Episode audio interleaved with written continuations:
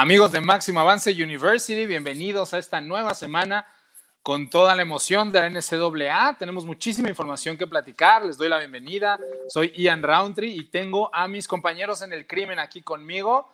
Eh, le damos la bienvenida desde luego al coach Israel Azuara. Coach, buenos días. Ismael, Ismael Azuara. Lo siento, cierto, Ismael. No, no te preocupes. Este, no, muy feliz eh, de estar aquí, de platicar de lo que más nos gusta. Eh, cada vez se pone mejor eh, las, las, conferencias, los juegos y eh, bueno, pues muy contentos para platicar esta semana, Ian. Muchas gracias. Y tenemos nuevo analista, coach. Le damos la bienvenida a Carlos Sandoval. Carlos, estás haciendo tu debut aquí en Máximo Avance, así que bienvenido. Muchas gracias por acompañarnos el día de hoy. No, muchas gracias a ustedes por tenerme aquí ya para integrarme un poquito tarde ya en lo que es el mes, lo que se llama el mes más importante del fútbol colegial, como es noviembre, pero pues ya aquí estamos para analizar pues, el fin de la temporada prácticamente. Muchas gracias. Hay que recordarles también que por favor apoyen a nuestros patrocinadores. Vieron ahí el inicio de nuestro programa. Eh, agradecer a EA Sports, desde luego, al torneo Madden Challenge, que si bien ya empezó, amigos saben que tienen toda la oportunidad de inscribirse, todas las bases Toda la información está en todas las plataformas de Máximo Avance. Lo más sencillo es vayan a máximoavance.com, donde encontrarán no solo toda la información sobre el torneo Madden Challenge, sino desde luego toda la información del fútbol americano, tanto de nuestro país, que bueno, ahorita está un poquito detenido, pero sigue habiendo información, como todo lo referente al NFL y desde luego a lo que nos atañe a nosotros, la NCAA. Así que por favor apoyen a nuestros patrocinadores. Muchas gracias además al torneo Madden Challenge. No se les olvide, vayan a maxavance.com y a todas nuestras plataformas para apoyar este proyecto. También muchas gracias en la producción a Grecia Polet y si quieren, pues nos vamos de lleno con la información. Vamos a empezar con algunos temas candentes que tienen pocas horas de haber salido.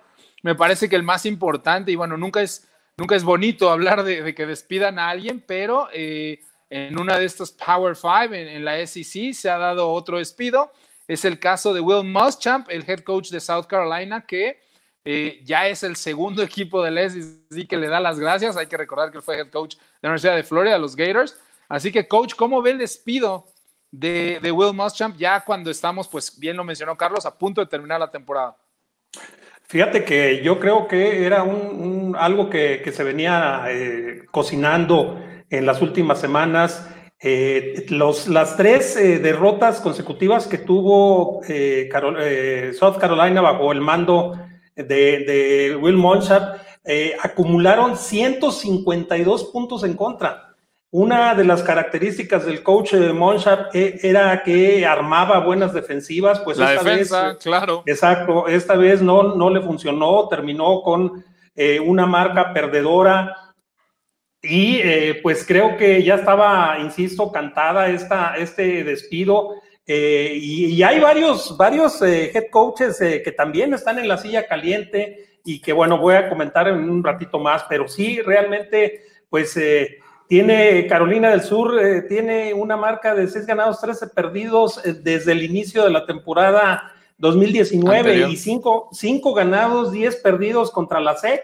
Entonces, pues no hizo un buen trabajo, pero también hay que decirlo en descarga del coach Monchak que el programa de eh, South Carolina eh, desde 1966, eh, hace 55 temporadas, ha tenido nueve, nueve head coaches, pero de esos nueve head coaches, solo ha tenido tres coaches con marca ganadora. Entonces, también es un programa que no se caracteriza por ser, por ser ganador, Exactamente. Carlos, ¿qué opinión te merece la salida de Will Muschamp? Entre otras cosas, porque hay que saber que los contratos eh, tienen cláusulas, entonces se le va a seguir pagando al coach. Realmente este tipo de decisiones obedecen, yo creo, a intentar adelantarse en el ciclo de contratación y empezar a entrevistar. Pero tú qué opinas al respecto, Carlos? Pues a final de cuentas, si bien pueden adelantar el proceso, se vio hace unos años con lo de Jimbo Fisher, que de repente deja Tallahassee, ya lo ven en College Station en media temporada. Entonces, el tema de apresurarlo, yo no creo que hubiera sido tan necesario. Sí se venía ya anticipando, como dice el coach, marca de 2-5, le ganas a Auburn, que estaba rankeado, pues en ese entonces tú pensarías que tu programa va a levantar. No es así, pierdes tres consecutivos contra un LSU que de verdad no tiene nada este año, les pegó durísimo a la salida de sus jugadores.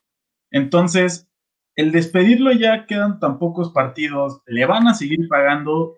Yo no creo de verdad que haya sido la decisión más acertada. Sí se llevaron muchísimos puntos en estos tres juegos, pero al final de cuentas sí se me hace una decisión muy apresurada. Yo creo que podrías haber ya eh, contactado coaches y demás para al final de la temporada volverlos a, ahora sí, contratar al que tú decidas, que al final de cuentas, bowls, se, se redujo el número de cuántos bowls va a haber. El chiste normalmente era ganar seis partidos para poder eh, acceder a un bowl. Difícilmente lo van a lograr. Y si te traen otro coach que te va a cambiar el sistema o tienen a alguien interino, pues te puede cambiar algo del sistema y yo no creo que South Carolina logre levantar en estos partidos que le quedan.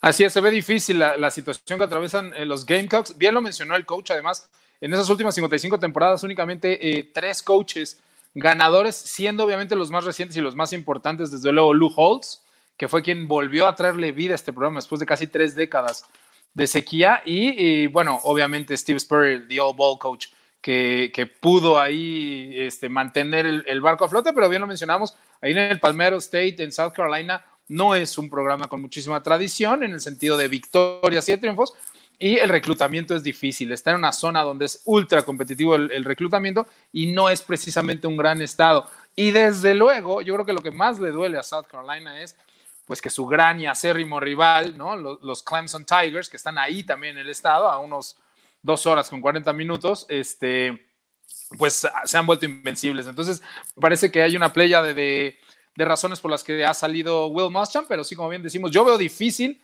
que le puedan dar otro programa, obviamente jamás en la SEC, pero, pero que otros equipos se vayan a aventurar.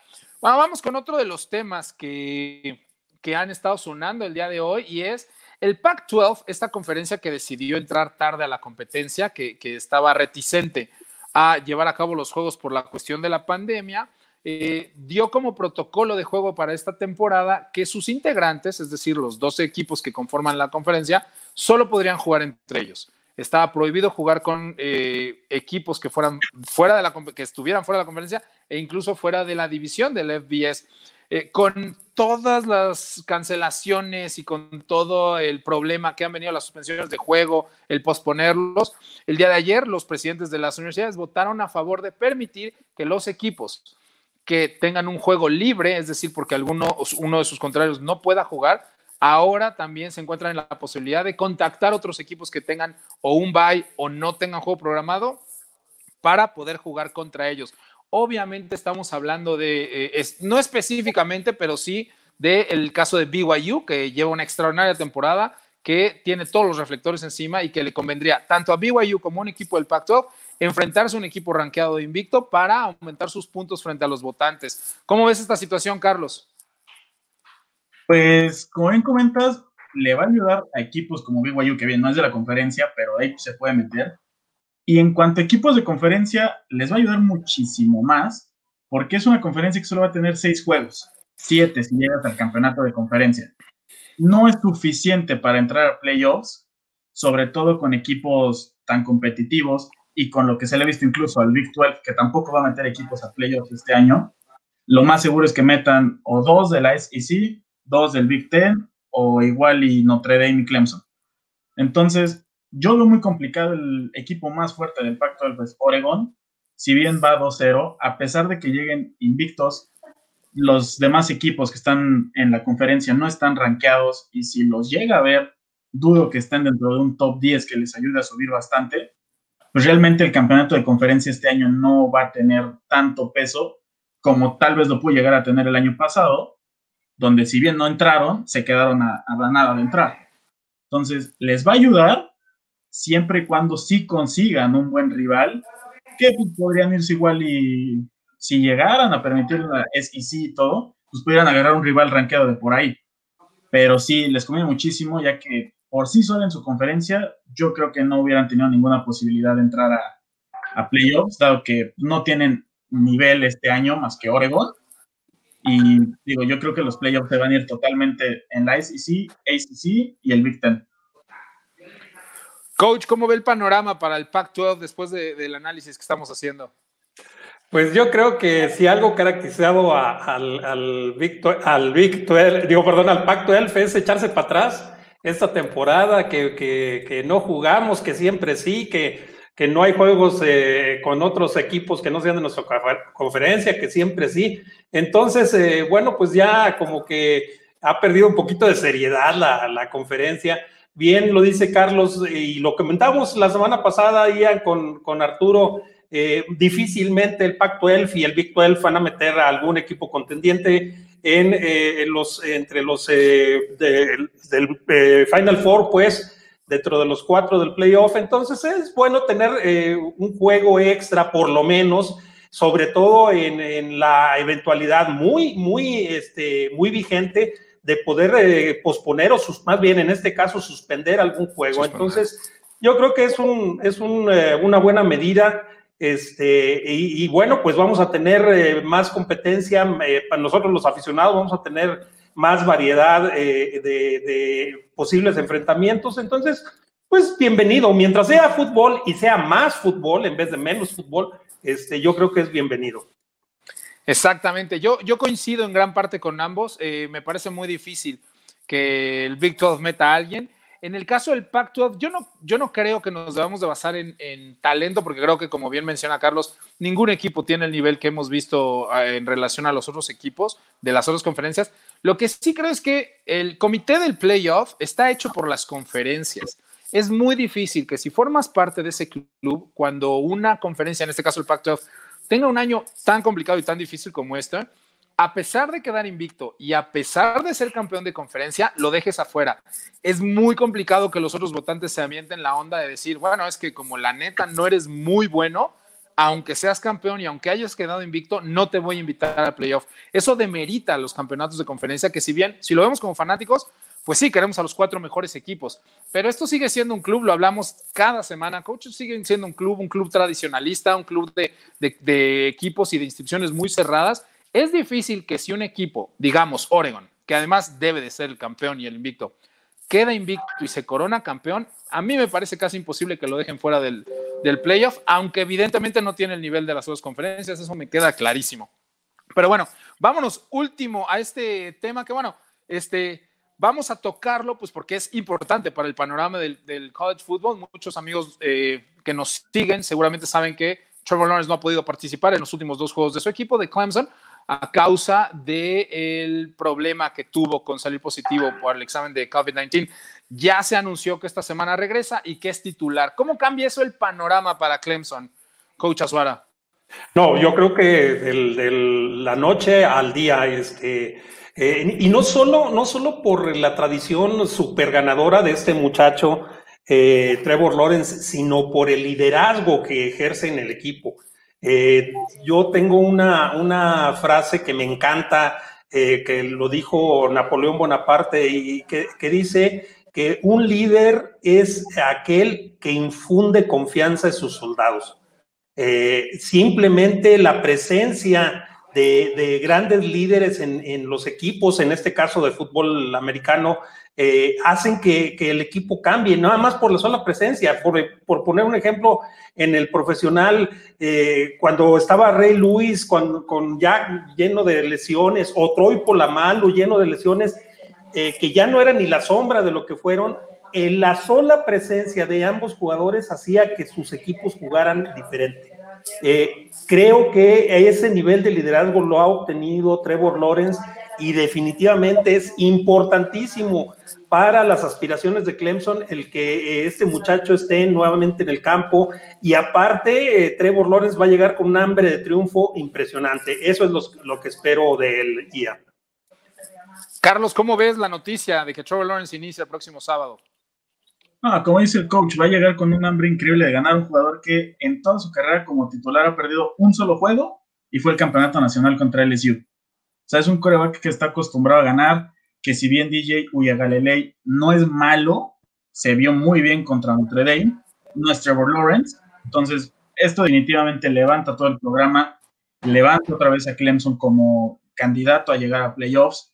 Yo no me, o sea, yo me atrevo a decir que Notre Dame ganó el juego, si bien porque Ian Book ahora sí salió a jugar, también fue en parte porque no estaba Trevor Lawrence. Trevor Lawrence de verdad es el alma de, Clemson, como dice coach, con su simple presencia impone, es un coreback que hasta se ve que juega sencillo, hace ver el fútbol sencillo.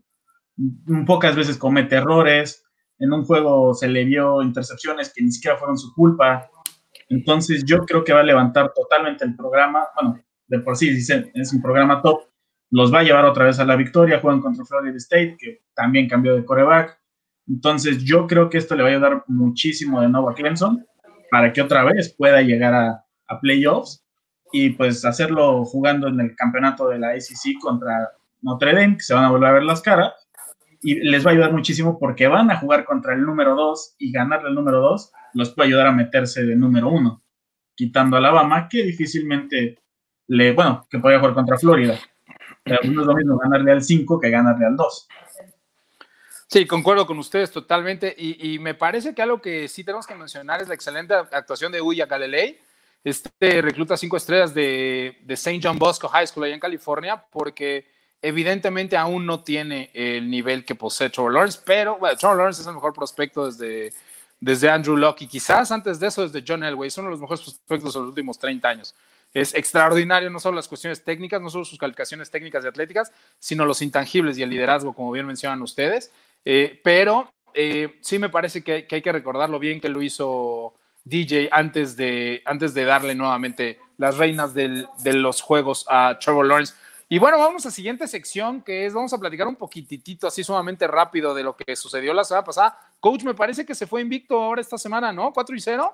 Así es, así es. Este, le atinamos ahí a los, cuatro, a los cuatro eh, este, resultados. Eh, buena semana, a mí me gustó la semana, muy competitiva. Eh, yo creo que cada vez hay más nivel en la liga. Sí se notó al principio de esta extraña temporada 2020 que, que muchos equipos, sobre todo las powerhouses, se veían un poquito fuera de ritmo, fuera de nivel. Ahorita ya están a máximo eh, y la verdad que, que fue una, una semana muy atractiva para nosotros los aficionados. Sí, ya están pasando ahí abajo los, los resultados para la gente que nos puede, para que nos puede ver, ¿no? Que tiene, que tiene también el video de nuestro, de nuestro live stream. Y este, como bien mencionan, eh, varias sorpresas. Yo oficialmente, así como el año pasado, me bajé del tren de Tom Herman, ya hace dos años me bajé del tren de, Clay Helton. Me estoy bajando oficialmente del tren de, Jim Harbaugh. No quiero volver a saber nada de Michigan hasta que haga lo correcto y, despidan a, un eh, coach que por el salario y por las expectativas que él mismo generó, y eso es, hay que recalcarlo, nadie está diciendo que son mal coach, pero por el salario que comanda, los 7.7 millones de dólares al año y por las expectativas que él mismo se impuso y por lo que dijo que iba a hacer, obviamente esto es un fracaso. Eh, me parece que al terminar la temporada eh, se separarán. Eh, veo muy difícil que Michigan le dé una extensión de contrato. Solo le queda un año en su contrato. No puedes reclutar en el fútbol americano colegial solamente con un año de contrato porque ningún recluta va a venir a ti. Eso lo reclutan negativamente las otras universidades. Entonces Jim Harbaugh está en la cuerda floja. Eh, dudo que haya extensión, obviamente por los resultados, y dudo que Michigan lo vaya a correr. Así que me parece que Jim Harbaugh se va a retirar voluntariamente acabando la temporada. De todas maneras, ¿cómo viste los resultados la semana pasada, Carlos? Pues, bueno, el tema que primero tratas, lo de Jim Harbaugh, definitivamente se tiene que ir. No le ha podido ganar a Ohio State, que ha sido uno de los problemas que, sí, de las expectativas que él tuvo, decir, ganarlo. 0-6. No lo ha podido hacer y definitivamente no lo va a hacer este año. Justin Fields también es otro quarterback impresionante. Y ya las, derrotas que ha tenido este año en lo que llaman The Big House es, es simplemente yo creo que inaceptable para, un, para el programa más ganador, como ellos mismos hacen llamar. Bien dices, hace unos años los llevan a Europa, ¿cuántos millones de dólares no gastaron ahí en una temporada que en ese entonces tampoco obtuvieron los resultados que deseaban? Entonces, definitivamente, como dices, Jim Harbaugh se tiene que ir acabando el año no, no lo van a correr, por también el cariño que le tienen, todo eso. A final de cuentas, a pesar de los malos resultados, toda la, la afición cuando lo recibió, que hasta su lugar ya estaba apartado estacionamiento, todo, pues es una buena despedida, le tienen que hacer a pesar de no tener resultados. Y bueno, pues los demás juegos, pues yo creo que los resultados que se esperaban, eh, bueno, el Ohio State Maryland se canceló, esta situación del COVID que nos va a seguir afectando semana a semana si en la NFL siguen saliendo más casos y más casos en el colegial, que yo creo que los controlas menos, pues yo creo que va a seguir pasando. Wisconsin, Michigan, Wisconsin que se vio bien desde el juego 1 en Michigan, como decimos, está muy mal. Notre Dame, que al inicio empezó como tambaleándose, al inicio sí Boston College, al final. Sí, la cruz emocional, la cruz emocional. Sí, después de, yo creo el susto que a ver si la NCAA no les ponía multa, que por toda la gente que se metió, pues sí, empezaron un poco lentos contra Boston College, pero al final de cuentas Ian Book también es un gran coreback, sacó el juego, y Arkansas, Florida, pues, ¿qué decir de Kyle Trask? También de los favoritos al Heisman. Sí, evidentemente. De hecho, yo creo que el día de hoy es el front runner. Creo que es el favorito para ganar el Heisman el día de hoy. Evidentemente por la, por la inactividad que ha tenido Trevor Lawrence, que, que muy bien podría ganarlo al final, pero, pero si el día de hoy creo que es Kyle Trask. Pues vámonos de lleno a lo que nos compete y que es el análisis de los cinco mejores juegos de la próxima semana. Habíamos eh, metido a un juego cinco diferente, pero nos lo cancelaron, como se está haciendo una bonita tradición aquí en el programa. Y entonces nos vamos con este número cinco, la Universidad de Liberty que apenas eh, está en su tercera temporada jugando en la División 1, 2018, 19 y 20, son sus tres años, pero que ya se encuentra rankeado y con sendas victorias, invicto desde luego, visita al Wolfpack de North Carolina State. Coach, ¿qué opinión le tiene este juego? A mí me gusta, me gusta eh, la, aparición, la, eh, que, Liberty sea un, programa emergente y que esté dando de qué hablar con este 8-0 en donde ha vencido a Syracuse, a Southern Michigan, Mississippi, perdón, a Virginia Tech, a West Carolina. Eh, la verdad que, que, se ven bien. Eh, van a enfrentar a un North Carolina State que tiene cinco ganados, tres perdidos esta temporada. Eh, y bueno, ligó este, este, este programa, el Wolfpack, tuvo derrotas consecutivas contra Carolina del Norte, contra Miami, pero ganó su último juego contra Florida State, que digo, tampoco Florida State es eh, para, para echar este, cohetes, pero eh, pues fue una, una buena victoria.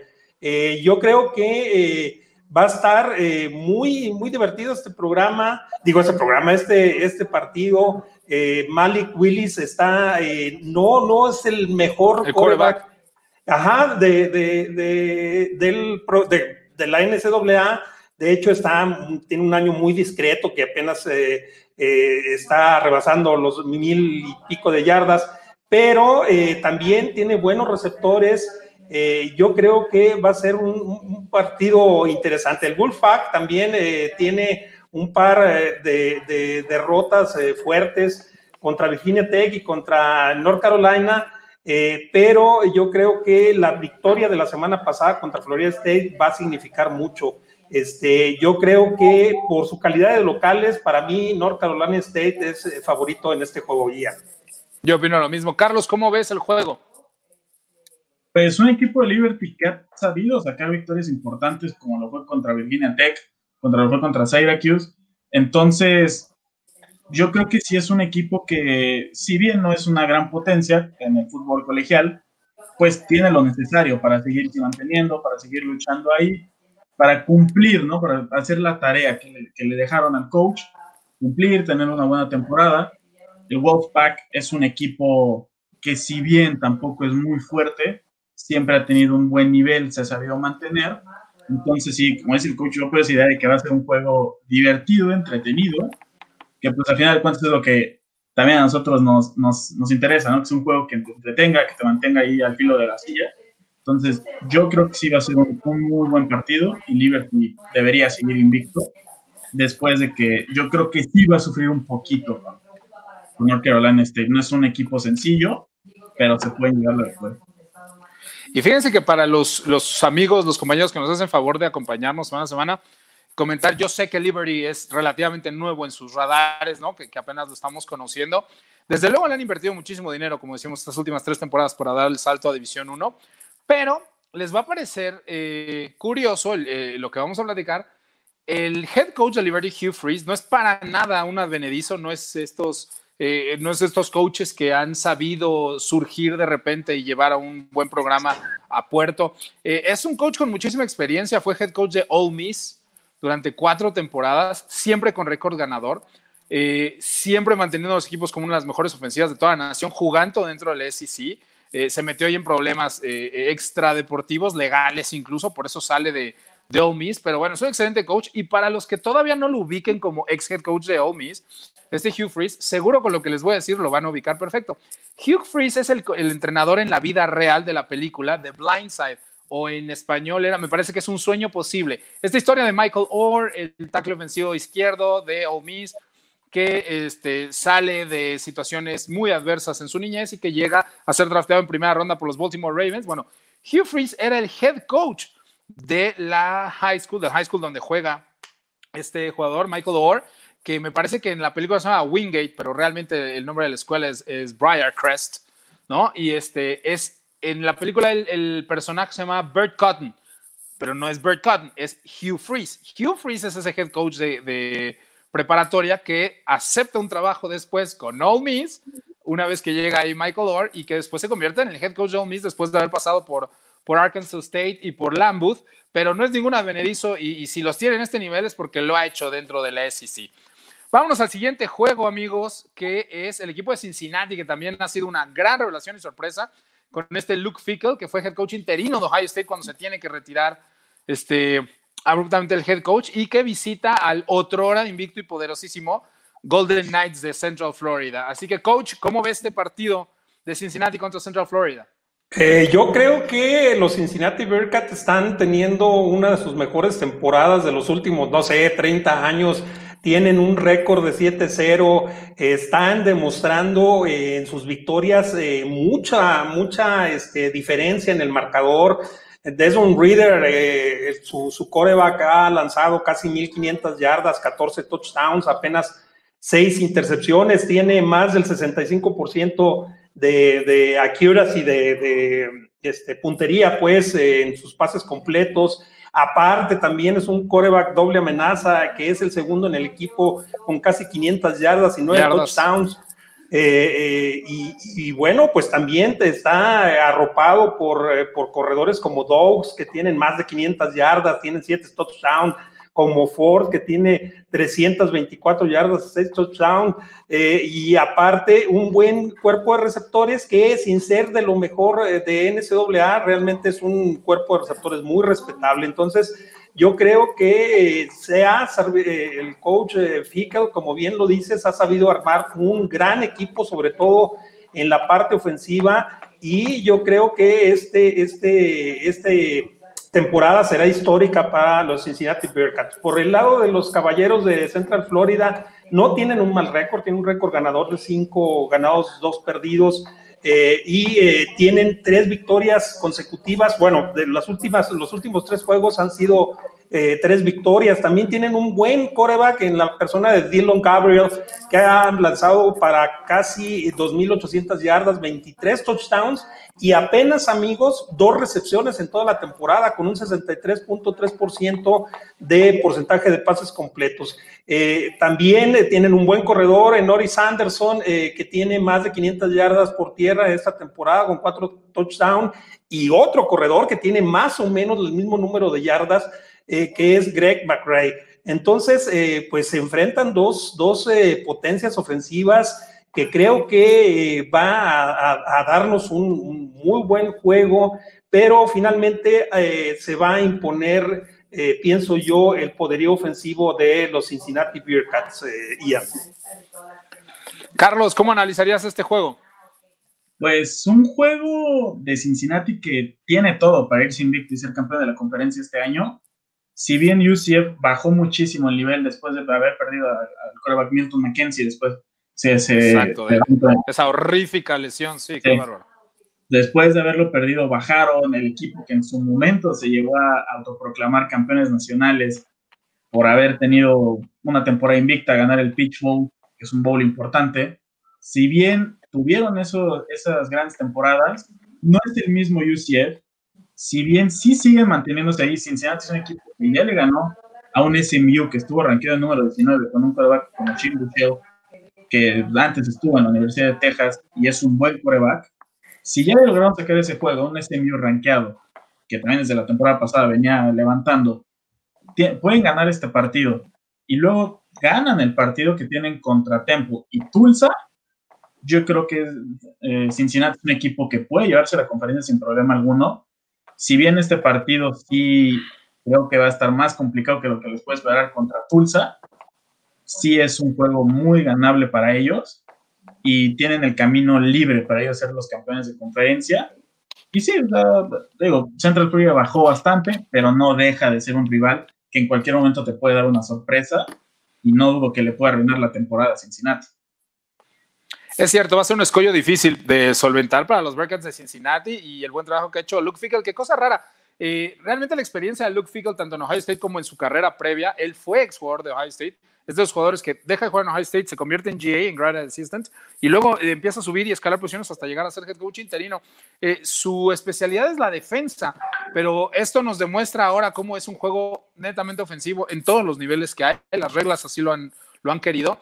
Y este es realmente el surgimiento, como dice el coach de Desmond Reader, este jugador que no estaba en ningún radar previo a la temporada y que hoy les aseguro que puede estar no en primera, en segunda ronda del draft, pero sí escaló posiciones y podría colarse una tercera, cuarta, quinta, quinta ronda en, el draft, sobre todo porque va a ser difícil su evaluación, ya que no ha sido como eh, presionado, no se ha enfrentado a grandes rivales. Parece que, los, las características las tiene, pero bueno, claro, eh, el surgimiento de Desmond Raiders, quien tiene ahí a Bearcats de Cincinnati, aunque su defensa sigue siendo las mejores 12 de la nación. La semana pasada estaban en 11, bajaron a 12, pero juego muy fuerte, un escollo importante para UCF. Y, este, y como bien lo mencionas, a mí me parece que el problema que ha enfrentado UCF, eh, más allá de la, de la pérdida de este gran líder, ya hablamos sobre el liderazgo de este juego de, de Mackenzie Middleton en aquella lesión terrible que, todos tuvimos la oportunidad de ver ahí en, en video. A mí me parece que la salida de Scott Frost es lo que ha tenido a UCF saliendo. Scott Frost es quien levanta este programa, quien saca además a muchísimos jugadores hacia la NFL, que no es como un gran semillero UCF, ¿no? Los hermanos eh, Griffin que están ahí en, en Seattle, los gemelos, entre otros. Y es Scott Frost el que se va para su alma mater, eh, ahora es el head coach de Nebraska, y desde entonces como que les ha fallado ahí la formulita a Central Florida. Pero bueno, pasando al siguiente juego, eh, la verdad es que rara vez vemos esto. Northwestern, una de las universidades académicamente más importantes de toda la Unión Americana, está rankeada en el número 19 y recibe a los sorprendentes. Sí, es cierto, nos tienen acostumbrados a hacer un muy buen programa, pero bueno, sorprendentes Badgers de Wisconsin este próximo sábado. Wisconsin, el número 10, visita a Northwestern Coach. Juegazo, juegazo este, que nos espera eh, ahí. Eh, este va a ser a mediodía, ¿no? Este, Así es. Sí, la verdad que va a ser un muy buen juego, aunque eh, Wisconsin apenas tiene dos, eh, dos, partidos en la temporada, mantiene un invicto, pues es cierto que ha despachado tanto a Illinois como a Michigan y a los dos los ha apaleado, entonces pues se enfrentan a un Northwestern que también está invicto, que ha logrado victorias sobre Maryland, Iowa, Nebraska y Purdue, entonces pues estamos hablando de dos, de dos eh, programas que están bastante equilibrados, aunque, aunque definitivamente eh, yo creo que por el peso de la historia y de las universidades, Wisconsin sí podía parecer eh, que está, que salta como favorito en este, en este partido. Por otro lado, pues Graham Mertz, tiene, tiene un, un, buen liderazgo, ejerce un buen liderazgo en la ofensiva de Wisconsin y eh, también tienen un gran eh, corredor en la persona de Jalen Berger. Eh, entonces, pues, son armas importantes. por el lado de el ataque aéreo, Jake Ferguson es el que destaca. Entonces, pues se van a enfrentar. Por, cierto, por cierto, Jake Ferguson, el que comenta que además está subiendo posiciones en el draft, es el nieto de Barry Álvarez el otro extraordinario head coach de Wisconsin y hoy en día director atlético, es su nieto. Así que sí, ah, bien lo menciona el coach Jake Ferguson. Sí, tiene, entonces tiene, tiene pedigrí este muchacho porque realmente tiene talento, ¿eh? realmente tiene talento. Eh, y, bueno, pues los Wildcats eh, vencieron a Maryland eh, muy ampliamente, 43 puntos a 3 en el primer partido, después a Penitas le ganaron a Iowa y a Penitas le ganaron a Nebraska, pero sin embargo, eh, han mantenido eh, pues eh, este récord invicto y es uno de esos equipos al mando de, de Peyton Ramsey, el, el coreback de Northwestern, que se le puede indigestar a cualquiera. No tiene un gran corredor, también no tienen grandes receptores, pero son de esos equipos que son muy complicados de enfrentar y sobre todo que van a estar en casa. Entonces eh, va a ser un juego que aparentemente va a estar mucho más cerrado de lo que dicen los apostadores, Ian. ¿Tú cómo lo ves, Carlos? ¿Qué opinión te deja este juego? Pues yo lo veo principalmente en que mucho de lo que se espera de Wisconsin queda en lo que puede ser Graham Mertz. Un jugador que desde el primer partido de la temporada se vio impresionante. Un freshman, redshirt freshman, freshman que se vio bastante bien. Northwestern, yo creo que por algo está rankeado en donde está. Entonces, sí puede ser un partido que se le complique a Wisconsin, con ese coach, sí va a ser más cerrado de lo que algunos pueden decir. Pero al final de cuentas, Wisconsin al fin está teniendo una temporada buena que los está manteniendo en un buen lugar en el ranking. Saben lo importante que es ganar este juego. Después tienen rivales como Indiana. Entonces, yo creo que este juego se lo debería llevar Wisconsin siendo un marcador cerrado pero definitivamente todo se queda en lo que puede hacer Graham Mertz. Definitivamente queda todo él. Si sale a jugar como en el primer partido, sin duda alguna se pueden llevar el partido. Y Northwestern sí los puede incomodar, pero el poderío que trae ahorita Wisconsin es, es simplemente impresionante. Y más con un coreback que es apenas su primer año. Tienen mucho de donde trabajar. sí, yo también creo que va a ser un juego más cerrado. Adelante, coach, adelante. Perdón, de hecho, hay que recordar lo que nos dijo Arturo Carlos en, las probabilidades en Las Vegas de que Wisconsin, Wisconsin, tiene más probabilidades que Notre Dame de meterse entre los cuatro primeros. A eso, a eso voy, según los apostadores en Las Vegas. Entonces, Wisconsin es un, es un este, programa que en este, en este año especialmente se ve muy poderoso. Discúlpame ya.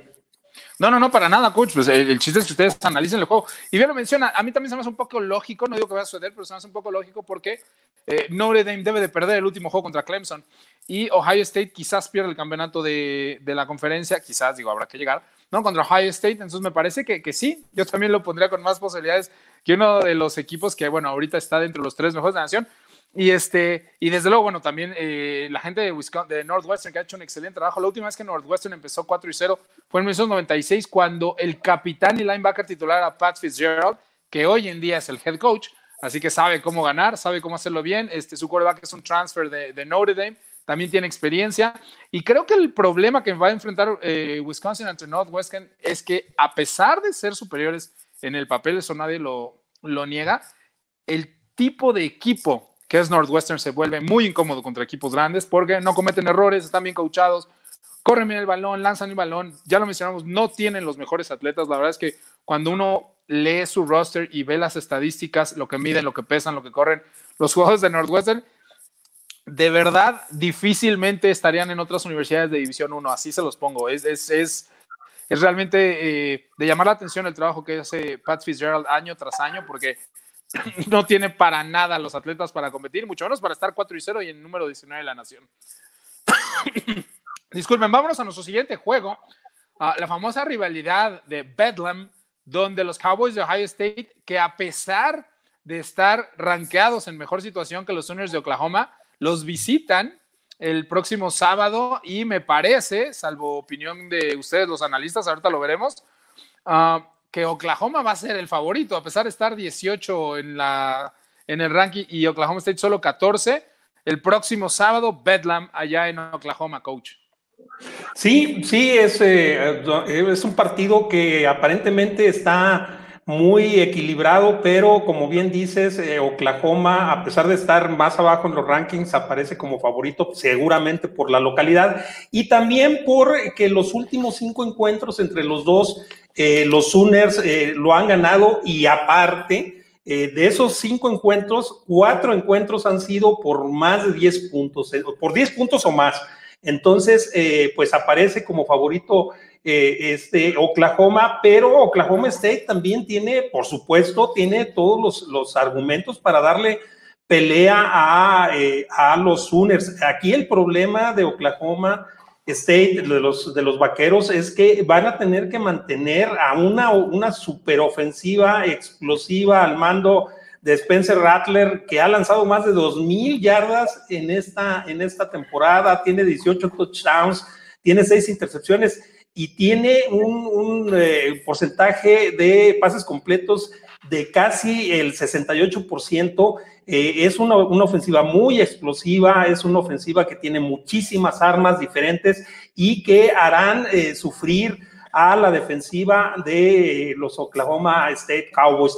Ese es el problema de, los, de los vaqueros que eh, dependen de su, eh, de su defensiva porque ellos solamente han anotado un, juego en más de 27 puntos y fue en la única derrota que tienen en tiempo extra contra Texas. Entonces, eh, si bien es cierto que ambos tienen una tradición ofensiva, en este caso yo creo que la ofensiva de los Sooners está mucho más aceitada y es una máquina más poderosa eh, que pues finalmente se va a imponer en el, en el partido este, Ian. Carlos, ¿cómo analizarías este juego Oklahoma State en Oklahoma próximo sábado? Pues la rivalidad, como bien lo comentas, ya empiezan las semanas de rivalidades en college football. Oklahoma con Spencer Rattler, un coreback impresionante también, pero de Oklahoma State no podemos olvidar a Chuba Hubbard, el, el corredor canadiense que tienen también que se decía que iba a estar fuera esta temporada por algunas cuestiones que tenía ahí, pues del, coronavirus, cosas así. Entonces, regresó, está ahí, Junior. Yo creo que él puede marcar mucha diferencia. Si bien la defensiva de Oklahoma sabemos que siempre está ahí como una de las mejores, la Big 12, la conferencia siempre se ha caracterizado por ser una conferencia muy ofensiva que anota muchísimos puntos, en la cual pues prácticamente no existen defensivas. Entonces, yo creo que va a ser un juego muy cerrado. De nueva cuenta se lo lleva Oklahoma. Ya Oklahoma State ha perdido las batallas con ellos durante muchísimos años. Y bueno, no han sabido cómo ganarle. Oklahoma, un equipo que en los últimos años ha tenido corebacks muy buenos. Este año no es la excepción, Spencer Rattler. Entonces, si bien Oklahoma State tienen su mejor arma a Chuba Hubbard, de todas formas, yo creo que es un juego que se tiene que llevar Oklahoma. Y a, pesar de que en años anteriores siempre llegan parejos, siempre llegan se lo puede Oklahoma State o no, Oklahoma siempre termina dándoles mínimo por más de dos posesiones, siempre. Y más siendo el juego enorme. Sí, coincido con ustedes. Me parece que Oklahoma va a ser, va a ser bueno el pronóstico, que tiene más argumentos a pesar de que empezaron lentos, sufrieron un par de derrotas por ahí en semanas consecutivas. Bien lo mencionan ustedes, el talento Spencer Rattler, que va a ser una primera ronda en algunos años. Eh, este chico recluta cinco estrellas de, de, Pinnacle High School, allá de la zona de, Phoenix, en Arizona, y que, eh, bueno, se sentó el año pasado tras, tras el quarterback titular, pero bueno, en algunos años lo veremos como una primera ronda. Y bien lo mencionan, este, lo que es extraño es que eh, la, sea la defensa de Oklahoma State la que esté cargando al equipo. Tienen este jugador Bonare, el ala defensiva, que, que seguramente veremos jugando los domingos el próximo año pero lo habíamos mencionado en este programa hace, hace un par de meses, me parece ya. Este, Chuba Hobart, ya lo mencionaste, Carlos, este, fue líder corredor de la nación el año pasado. Y el líder receptor de la nación hace dos años fue el receptor Tylan Wallace. Lo que pasa es que el año pasado se rompió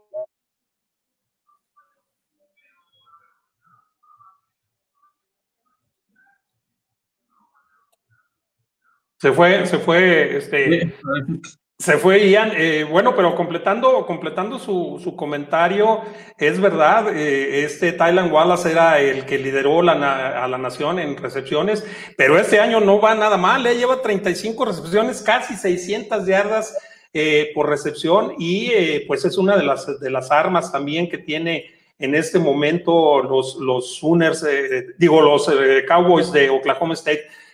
yo creo que va a ser un, un buen juego. No va a haber muchas anotaciones como pudiera pensarse, yo creo que va a estar más cerrado de lo que, de lo que se pudiera esperar, pero eh, pues definitivamente por cuestiones de localía, eh, este Oklahoma sí, eh, pues luce como favorito. Ian, te fuiste un ratito. Sí, ya saben, problemas técnicos, como siempre, para no variarle desde aquí, este, desde la, donde está las oficinas centrales de Máxima Ansia, aunque ahorita todos estamos en nuestros domicilios, pero aquí en la colonia del Valle, al sur de la ciudad. Pero bueno, este, ¿y tú, Carlos, cómo ves este juego? Eh, bueno, como habíamos comentado, es un juego que, que sí, eh, va a ser un poquito defensivo. Digo, la, conferencia no se caracteriza por ser de defensivas. Para nada. Pero allá Oklahoma State teniendo al que fue el líder receptor hace dos años y el líder corredor y con un coreback que ha sabido cumplir, yo creo que tienen muchísimo de dónde, cuando menos, meterlo en Oklahoma.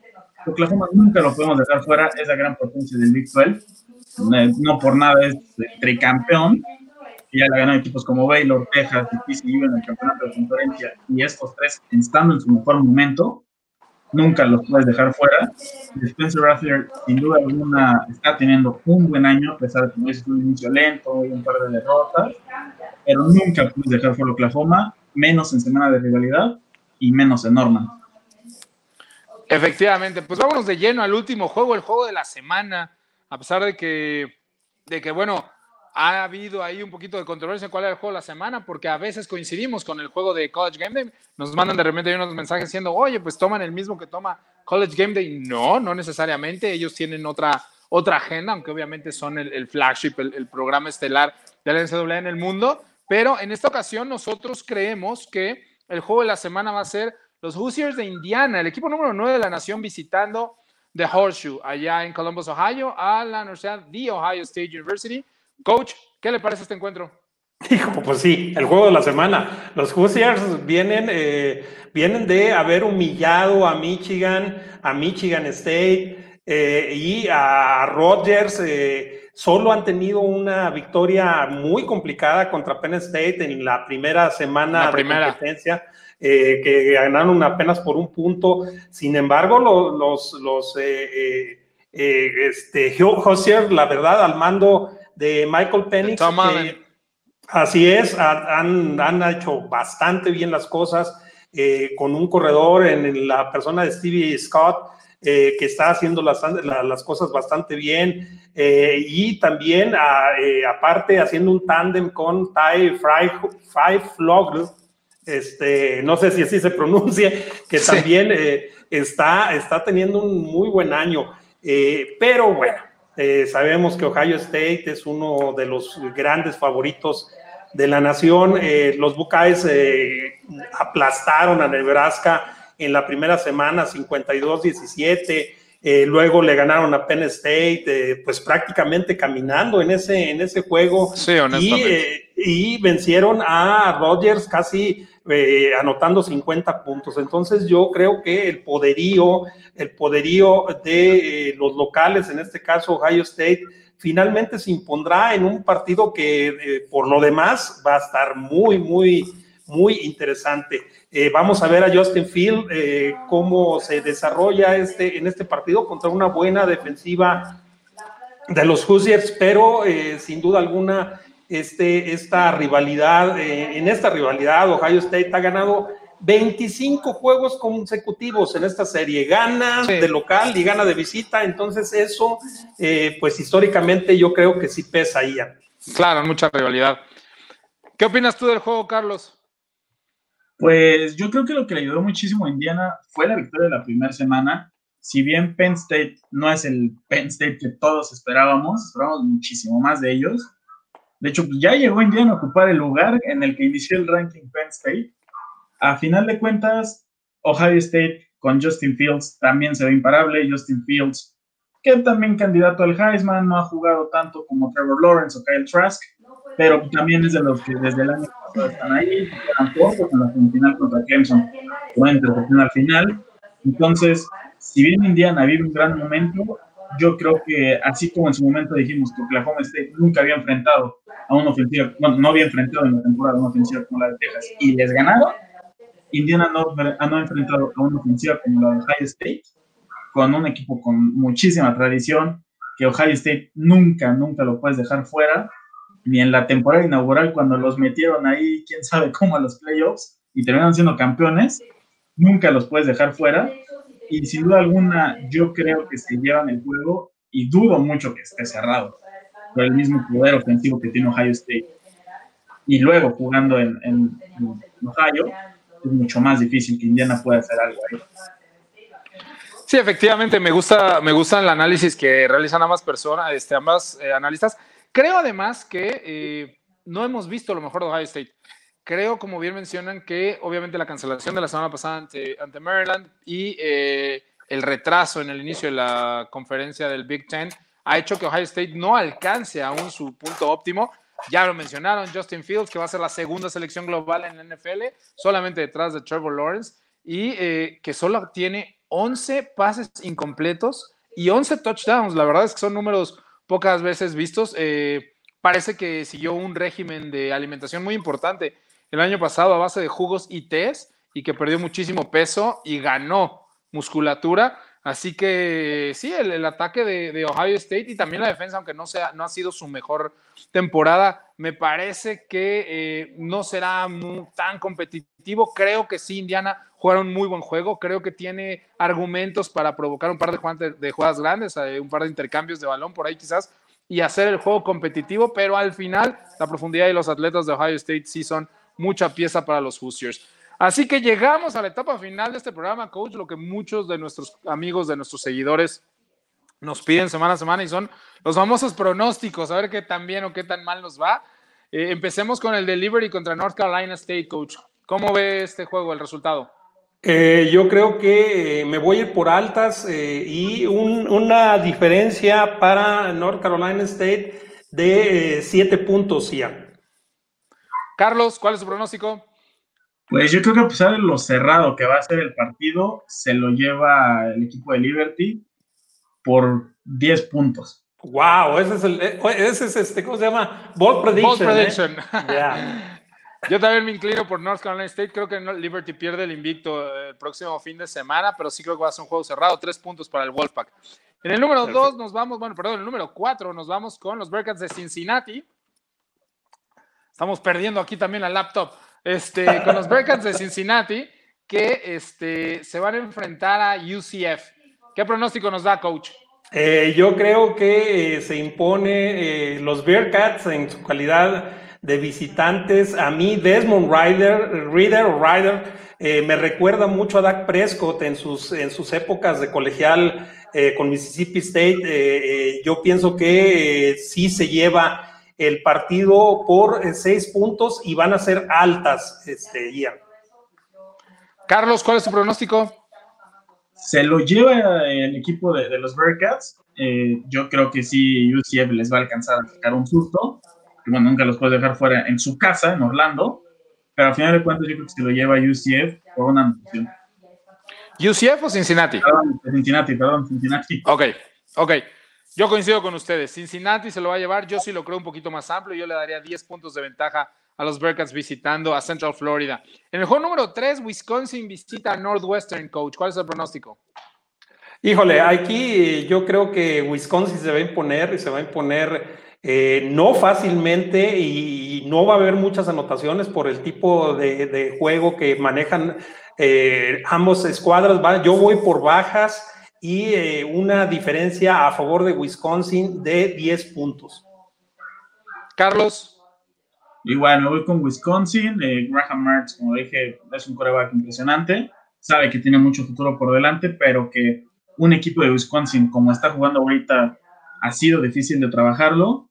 Yo sí creo que se lo lleva Wisconsin, igual por unos 10 puntos. Ok, yo me voy a inclinar por 13 puntos a favor de los Badgers. Creo que van a dar pelea eh, el equipo de los Wildcats de, Northwestern, el trabajo que ha hecho Pat Fitzgerald, pero me parece que es mucha pieza el día de hoy los Badgers.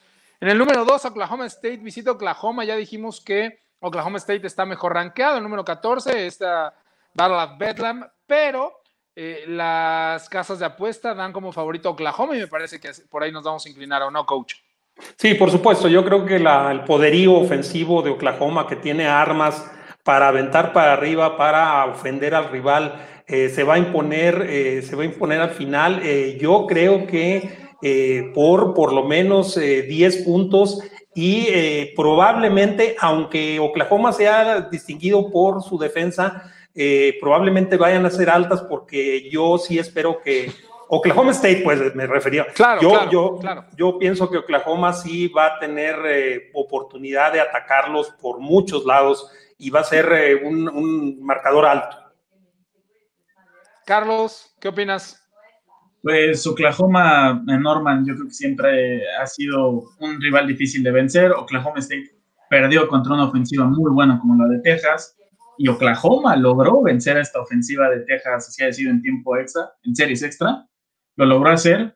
Y como en los últimos años, Oklahoma State, a pesar de que siempre llega 10 segundos, lo ponen a la par de Oklahoma, todo sin rivalidad, yo creo que Oklahoma sí se lo lleva y por mínimo 20 puntos. Oklahoma en Norman y contra Oklahoma State siempre se cree.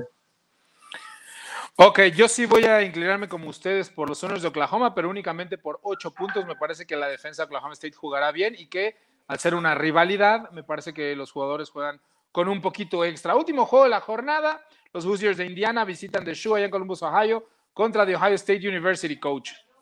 Eh, van a ser altas, va a haber muchos puntos en ese juego, Muchísimos. pero sí, pero en las apuestas le están dando demasiados puntos, casi 21 17, sí, ah, ¿ya están casi 21?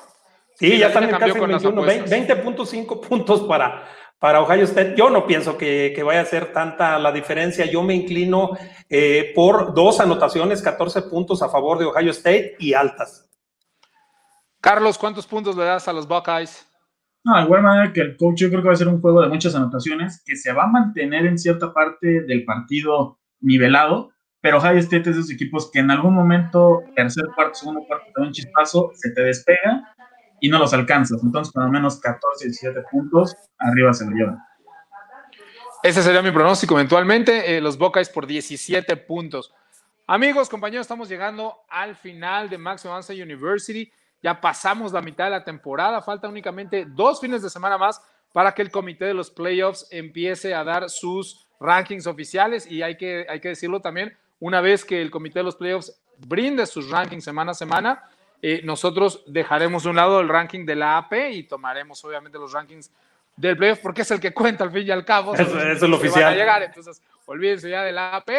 Así que por favor no se pierdan los juegos de este fin de semana. Sigan con nosotros semana a semana aquí en Max Se Le damos la bienvenida a Carlos. Gracias en este tu debut. Esperamos tenerlo con nosotros cada semana. Muchas gracias en la producción a Grecia que siempre nos ayuda con las plecas. Coach, adelante.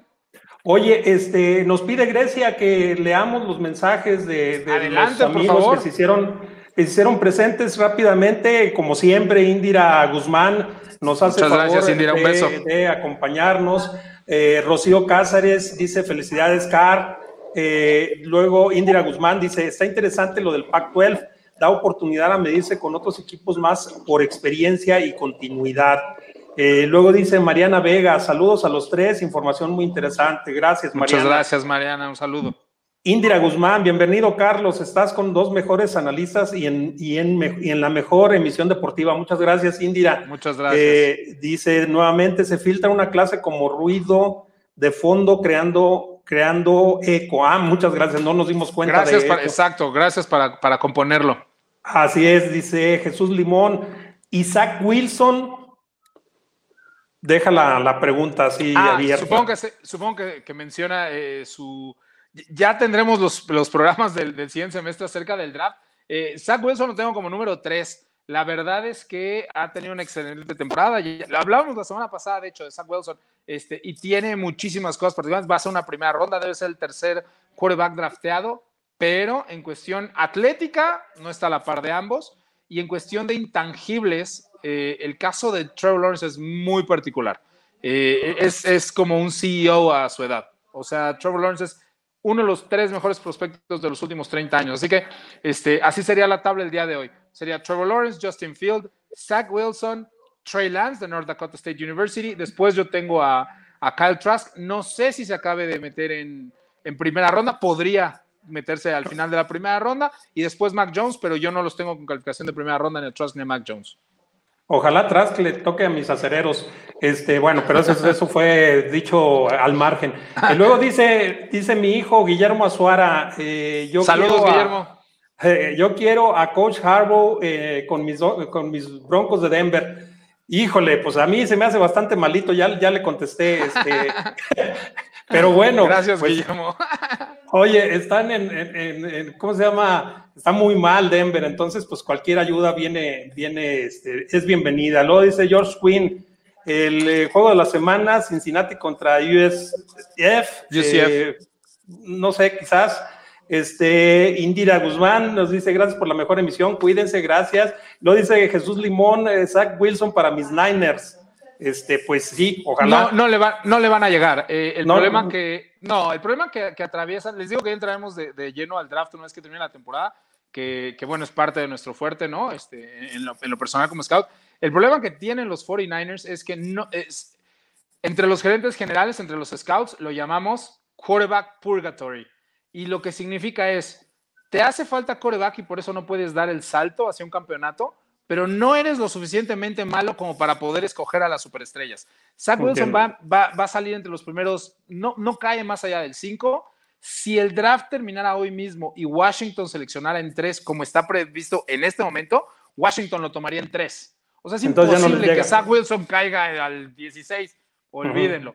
Entonces, este, lo que tienen que hacer esos equipos, que fue o es la estrategia que muchos utilizan, eh, por ejemplo, el caso de Kansas City, que se echó para atrás para tomar a Mahomes, o el caso de Baltimore, que regresó de la segunda ronda al final de la primera para tomar a Lamar Jackson, son casos de equipos que confían en estos jugadores que necesitan un año mínimo de preparación.